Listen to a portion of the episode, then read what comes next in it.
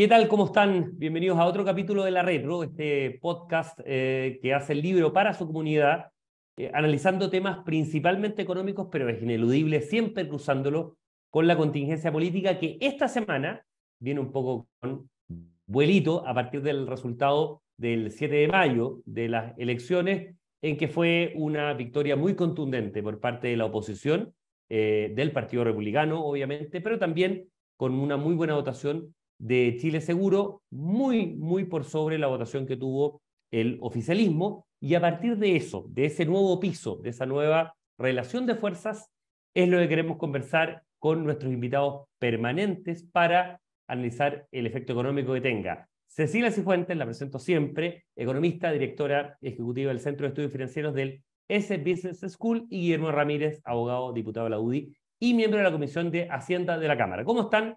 ¿Cómo va la semana? ¿Qué cuentan en, en esta nueva, este nuevo capítulo? Intenso, ha sido intenso, pero, pero bien, bien. Fue, fue un día la... muy intenso el día, el día domingo. No, ya, las semanas post-elecciones eh, hay todo tipo de reuniones de evaluación, eh, hay todo tipo de teorías que empiezan a surgir sobre lo que ocurrió, sobre lo que hay que hacer. Eh, al principio muchas de ellas algo locas, pero después en el debate las cosas van confluyendo con racionalidad hacia conclusiones que son más válidas, pero eso requiere hartas horas de debate, de conversación, escuchar a mucha gente, así que ha sido una semana intensa.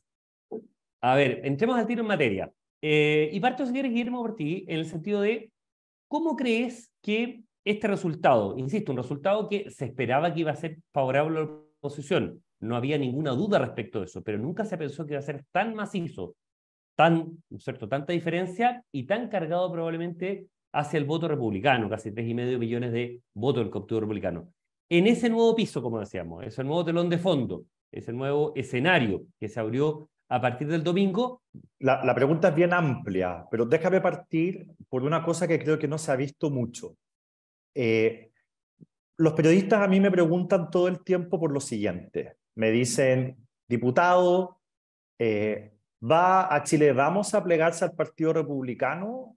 ¿O el Partido Republicano se va a plegar a Chile Vamos? ¿Cómo queda esa relación? Y yo lo que les digo a ellos, siempre refiriendo a las reformas en el Congreso, ¿ah? y yo lo que les digo a ellos es, mira, eh, la pregunta no es esa. Chile Vamos va a seguir en la lógica en el Congreso que hemos tenido siempre, en el caso de la UI, desde que desde el año 90 a la fecha, de que hay que reivindicar el diálogo, de que es importante llegar a acuerdos, que las políticas públicas más exitosas para Chile se han hecho en acuerdo, eh, y no subirnos al carro del Frente Amplio que vino, llegó al Congreso a destruir el diálogo y a decir que cualquier acuerdo era una traición y que cualquier conversación eh, era una muestra de debilidad. Nosotros siempre vamos a reivindicar el diálogo y eso no cambia, ni en materia de pensiones, eh, ni en los otros desafíos que tenemos en el Congreso. Pero la pregunta del millón es la siguiente. ¿Es qué va a pasar del lado de la izquierda? Porque hubo un gallito al interior de la izquierda entre el socialismo democrático y el Frente Amplio, y estos días todo lo que hemos escuchado es a gente del Frente Amplio reforzando el mensaje de que no hay que desviarse del programa, de que nuestras ideas siguen vigentes. El presidente Boric dijo el martes que el programa o la orientación del gobierno no cambian por una elección, frase que podemos analizar que es totalmente absurda. Eh, y ayer, después del conclave, eh, aparentemente hubo un acuerdo respecto a que el gobierno va a seguir por el mismo camino sin transar en sus ideas. Es decir, se impone el alma del Frente Amplio, es derrotada el alma del socialismo democrático. Si eso es así, entonces las reformas no tienen futuro. Porque nosotros como Chile Vamos estamos siempre dispuestos al diálogo en pensiones, por ejemplo, pero el entendido de que la reforma que presentaron la van a cambiar, porque la reforma que presentaron es muy mala. Entonces, si a nosotros ya venían dándose ciertas señales, precisamente, el ejemplo más claro, tiene que ver con las cuentas nacionales, que lo hemos Así en este espacio, ¿no es cierto? Así es. Entonces, pareciera ser que va a haber, eh, y, y, era un escenario bastante predecible también, el que el gobierno se, ¿no es cierto?, se arrinconara en el lado, en su ventrículo más de izquierda, asumiendo que hay dos lados del corazón, ¿verdad? Entonces, al final, ellos están dando un paso hacia atrás, y ese paso hacia atrás va a evitar llegar a ningún acuerdo. Entonces, eh, el presidente Boric, que tenía la oportunidad de triunfar, de tener éxito allí donde Bachelet y Piñera fracasaron, que en, el, en un acuerdo en pensiones, se van a farrear la oportunidad de tener una oposición que quiere llegar a un acuerdo porque nos han notificado esta semana de que se van a seguir estrictamente al programa y que ni un paso atrás.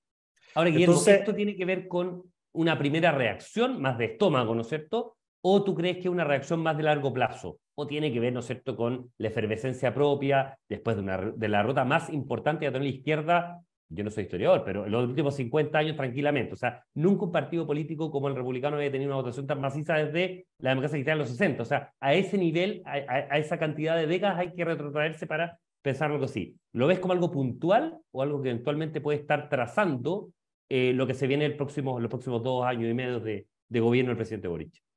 Mira, el domingo y el lunes yo lo tomé como una reacción de guata, natural, cada uno quiere defender su posición y me parece perfectamente legítimo, pero no le di mayor importancia. El martes me empecé a preocupar cuando el presidente Boric dijo que una elección no cambia el rumbo de un gobierno. Yo quiero decir, y perdón que lo ponga en estos términos, que en democracia la gente no se expresa a través de saqueos, incendios, revoluciones. En democracia la gente se, se, se expresa mediante el voto. Y nosotros tenemos los políticos la obligación de escuchar a la gente. Lo que el presidente ha dicho cuando dice una elección no cambia el rumbo del gobierno, lo que está diciendo es que no piensa escuchar a la ciudadanía. Entonces es una frase completamente absurda. Bueno, ahí ya me preocupé. Pero después del conclave de ayer, en Cerro Castillo, que aparezca la presidenta del Partido Socialista, que ha sido la guaripola de que hay que moderarse, de que hay que ser pragmático, de que hay que llegar a acuerdo, que ella saliera a vocerear de que las ideas del gobierno siguen plenamente vigentes, que les fue mal por razones tácticas, pero no de fondo, que ahora seguir adelante con el programa, yo ya empiezo a pensar que esto no es una reacción de Guata, esta ya es una definición del gobierno. Lamentable por Chile y lamentable por el gobierno, porque si esto es así, no va a haber ni un acuerdo más en el Congreso y el gobierno se acabó. Cecilia, eh, respecto a los dos pilares, ¿no es cierto?, estructurales que tiene el programa económico del presidente Boric, que tiene que ver con la reforma tributaria y reforma previsional, que además están enlazados por el tema de la garantía universal. ¿Cuál crees que es el devenir que van a tener estos proyectos? Lo que está señalando Guillermo por un lado, las reacciones que han tenido los políticos, pero también una cuota de realismo político en materia económica que debería empezar a teñir al gobierno, porque si no esto se va a, se va a entrampar en una suma cero, ¿no? Sí, yo comparto completamente el análisis que acaba de hacer eh, Guille respecto a la, actitud del gobierno y lo voy a traducir entonces un poco para aportar un poco por mi parte al, análisis más económico. Eh, nosotros estamos en una situación económica mala en el país y esto lleva harto tiempo y la verdad que si uno lo, traduce esto en, bueno, y vamos a poder satisfacer las demandas sociales de las personas, yo tendría que decir que la condición necesaria para eso es que el país vuelva a crecer.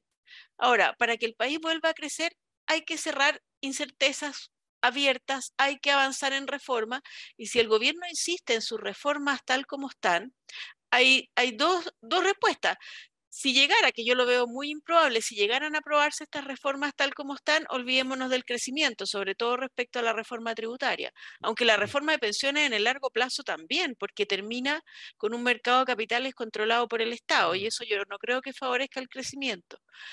Pero además, y esto es el realismo político, no se van a aprobar las reformas tal como están, no tienen los votos en el Congreso para aprobarlas. Y la verdad que lo que ha hecho el resultado de este domingo es darle más fuerza a la oposición en la defensa de las ideas que tienen y respecto a, materias tributarias y respecto a materias previsionales, yo por lo menos no percibo grandes diferencias entre los republicanos y Chile Vamos. Por lo tanto, lo que se hace es reforzar esa posición y las reformas no se van a aprobar y por lo tanto este gobierno va a terminar sin ningún crecimiento económico y por lo tanto sin satisfacción de las demandas sociales. Entonces, esta es efectivamente la postura que ha mostrado el gobierno. Yo supongo que, que Boric no querrá quedar eh, para la historia como un gobierno que no logró hacer nada, que no logró aprobar ninguna reforma. Y me imagino entonces que en algún minuto va a volver a primar el realismo y van a volver a la mesa de negociación para intentar cerrar al menos al menos la reforma de pensiones, que yo creo que hay espacio político para cerrarla. Hay materias las más relevantes a mi juicio, en las que hay consenso. Por ejemplo, la más importante, que es subir la tasa de cotización. no creo, sería, un, sería realmente un error político del gobierno farrearse la posibilidad de poder cerrar la reforma de pensiones que necesitamos. Lo que pasa es que uno siempre discute en estos lados del corazón o los pulmones o el alma, ¿no es cierto? Que, quizás se ha manipulado mucho esa, esa, palabra, pero en los lados del corazón, ¿no es cierto? ¿En qué lado tiene el corazón el presidente? Efectivamente, en la derecha hay matices importantes y diferencias importantes, pero como tú bien decías, Cecilia, en materia económica pareciera ser que realmente hay matices entre los republicanos y la UDRN y incluso en ese tema. Diferencias que en el caso del oficialismo son bastante fuertes. Es muy distinto lo que opina a lo mejor un liberal del PPD o una persona mucho más de extrema izquierda del Partido Comunista, siendo que están sentados en la misma mesa. Entonces, el presidente tiene que optar, tiene que elegir y tiene, está teniendo claro que electoralmente a lo mejor debe inclinarse por un lado y la presión política que hay es muy fuerte. Entonces, ¿qué es lo que hace? Por un lado, eh, sirve a sus bases electorales, a los, que, a los quienes son la base de quienes lo eligieron, o por otro lado, se abre renunciando, de acuerdo a la lectura de la, de la extrema izquierda, renunciando, porque obviamente pacta, abre puentes y le da viabilidad política económica a una materia que es súper importante para lo que le queda de gobierno en materia de crecimiento, como es la reforma tributaria, por ejemplo. Bueno, por supuesto. Eh, a ver, yo todavía, y a lo mejor puedo ser optimista, pero todavía tengo la expectativa, y esto ha sido un poco lo que ha pasado en la práctica. Eh, Boris defiende un discurso, pero después en los hechos logra acuerdo. Y, claro, el ejemplo más importante que hay a mi juicio en esta materia es la reducción de jornada a 40 horas. Yo creo que debería, eh, por racionalidad, tender a primar en algún minuto ese modelo. Eh, ahora, es verdad que en la reforma de pensiones, cuando la ministra del Trabajo habla de sus líneas rojas, eh, y, yo veo las líneas rojas ya se dieron en las cuentas nacionales, pero sigue habiendo líneas rojas que cuando uno las lee dice, entonces no hay reforma de pensiones, porque tiene demasiadas líneas rojas en este minuto yo me imagino que en algún minuto va a primar el pragmatismo y, van a intentar llegar a acuerdo. Eh, Boric es muy joven, probablemente él pretende en algunos años más eh, volver a ser candidato a presidente a lo mejor y no va a querer quedar en el recuerdo como un presidente que lo único que aprobó fue una reducción de jornada de 40 horas y una reforma que en realidad era la reforma de Piñera. Entonces, en ese sentido, supongo yo que, va, que en algún minuto va a primar más pragmatismo. No sé qué pensará Guille en esta materia. Es complicado, Guillermo, ¿no? Está muy zapato chino el presidente, ¿no? Es que es lo que yo esperaba ver, es que no puedo estar más de acuerdo con todo lo que ha dicho la Cecilia, si lo que, el tema es que uno esperaba ver eso que dice la Cecilia, esa racionalidad de decir, mire, yo no puedo pasar a la historia como un presidente que no aprobó nada.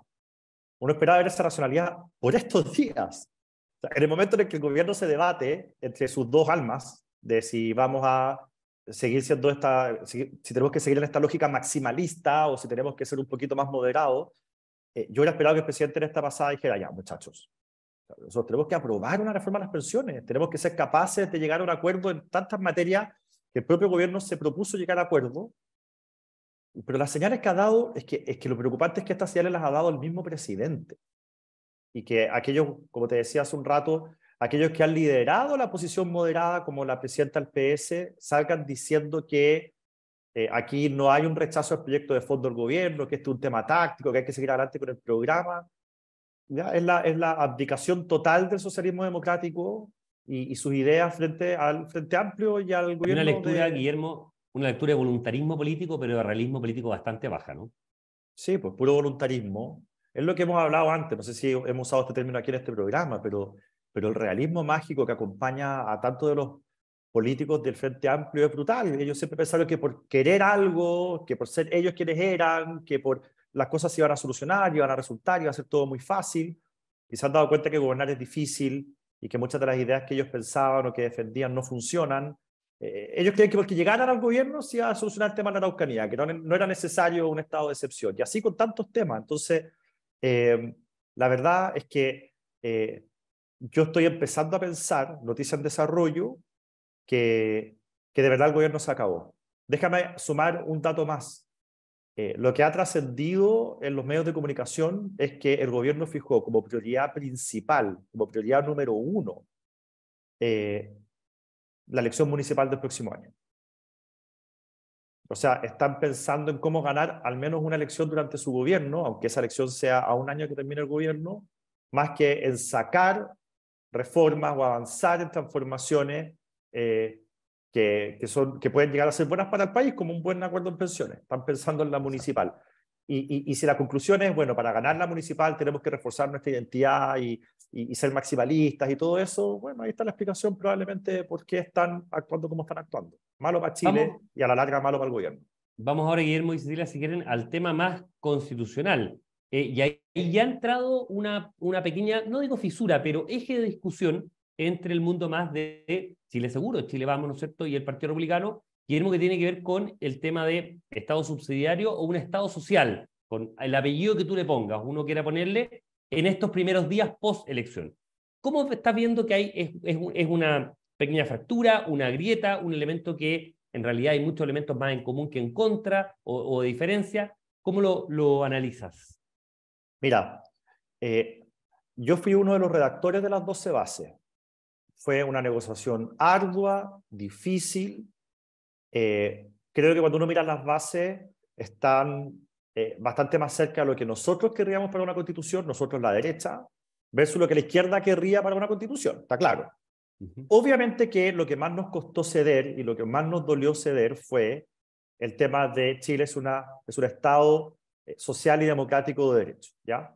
Que eso no lo entregamos en esa negociación por, de pronto. Los partidos de manera torpe, creo yo, lo entregaron durante la campaña del plebiscito, que decían, ya, si gana, si gana eh, el rechazo, vamos a hacer una nueva constitución y nos comprometemos a poner esto. Entonces, cuando se comprometieron a eso, ya había que cumplir con la palabra empeñada. Pero, la gente, la gente por cierto, de tu mismo partido, ¿no?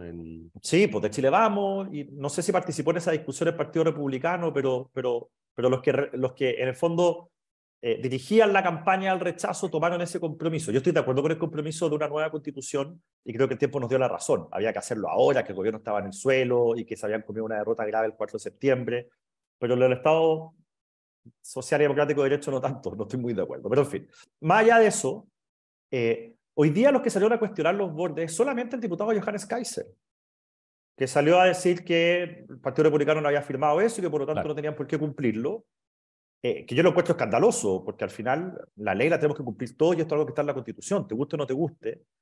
Eh, y a mí me gustó que el presidente del partido, Arturo Esquella, y muchos otros dirigentes hayan salido diciendo que ellos no compartían lo que está diciendo Johannes Kaiser, que aquí iban a debatir de buena fe, que iban a cumplir con los, con los bordes, y que me gustó mucho lo que dijo Arturo Esquella, que dijo, vamos a buscar con creatividad la forma eh, de hacer compatible el Estado subsidiario con este Estado social y democrático de derecho.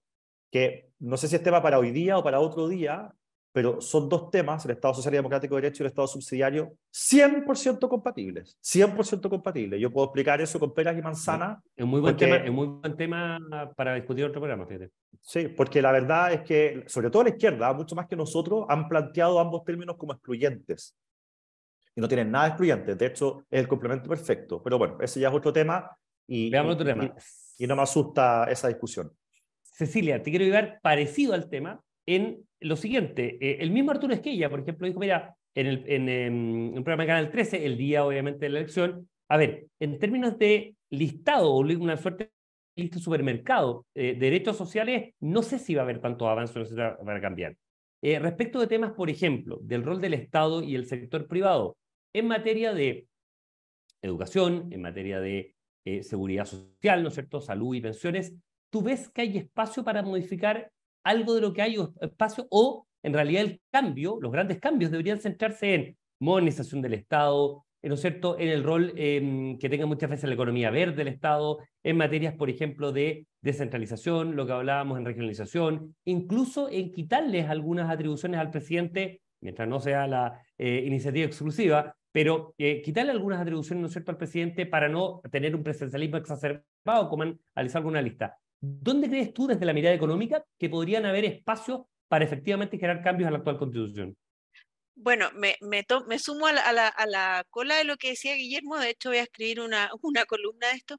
Yo efectivamente estoy convencida que esta, esta disyuntiva entre Estado social o Estado subsidiario es una polémica falsa, es una polémica semántica y es una asociación absolutamente errada de alguna manera unir el concepto de Estado subsidiario con neoliberalismo, que no tienen nada que ver una cosa con otra. Yo creo que, como dice Guillermo, y lo, y lo dejamos para desarrollarlo en el próximo programa, son perfectamente compatibles. Y aquí me parece que el concepto clave, y con esto contesto tu segunda pregunta, es algo que también quedó en las bases y que yo creo que es algo que se tiene que incorporar eh, como principio en general a la Constitución, que es el tema de la sostenibilidad. Eh, porque yo no tengo problema en entregar derechos sociales, quién los provee o cómo se ejecutan es otro tema y creo que aquí tiene que quedar abierto a privados y al Estado y ese es un tema súper relevante. Que está en las eh, bases. Que, está en las bases, efectivamente. Y tal como está en la Constitución hoy, además, que es una línea. Claro, uno de hecho podría, porque en algunos aspectos la constitución actual, por ejemplo, en algunos temas a lo mejor restringe el, rol del Estado más allá de lo que es necesario. Yo creo que hay que dejarlo abierto. Eh, de alguna manera determinar los principios y que las políticas públicas concretas se determinen de acuerdo a lo que más conviene. Nosotros en este minuto, por ejemplo, cuando hablamos de seguridad social, se suele pensar solo en pensiones. Eh, pero en seguridad social también está el subsidio de cesantía y también está la ley de accidentes del trabajo. Dos temas que son completamente y absolutamente regulados por el Estado, que son provistos por el sector privado, en algunos casos con participación del Estado. No hay ninguna polémica en eso. Y yo creo que aquí lo que uno tiene que buscar es siempre de qué forma se ejecuta mejor una determinada política pública y la, la, constitución no lo debe restringir. Pero sí en el tema de sostenibilidad, porque a mí lo que me preocupa del tema de los derechos sociales es que queden de tal forma que sean judicializables y ahí entramos en una situación fiscal insostenible.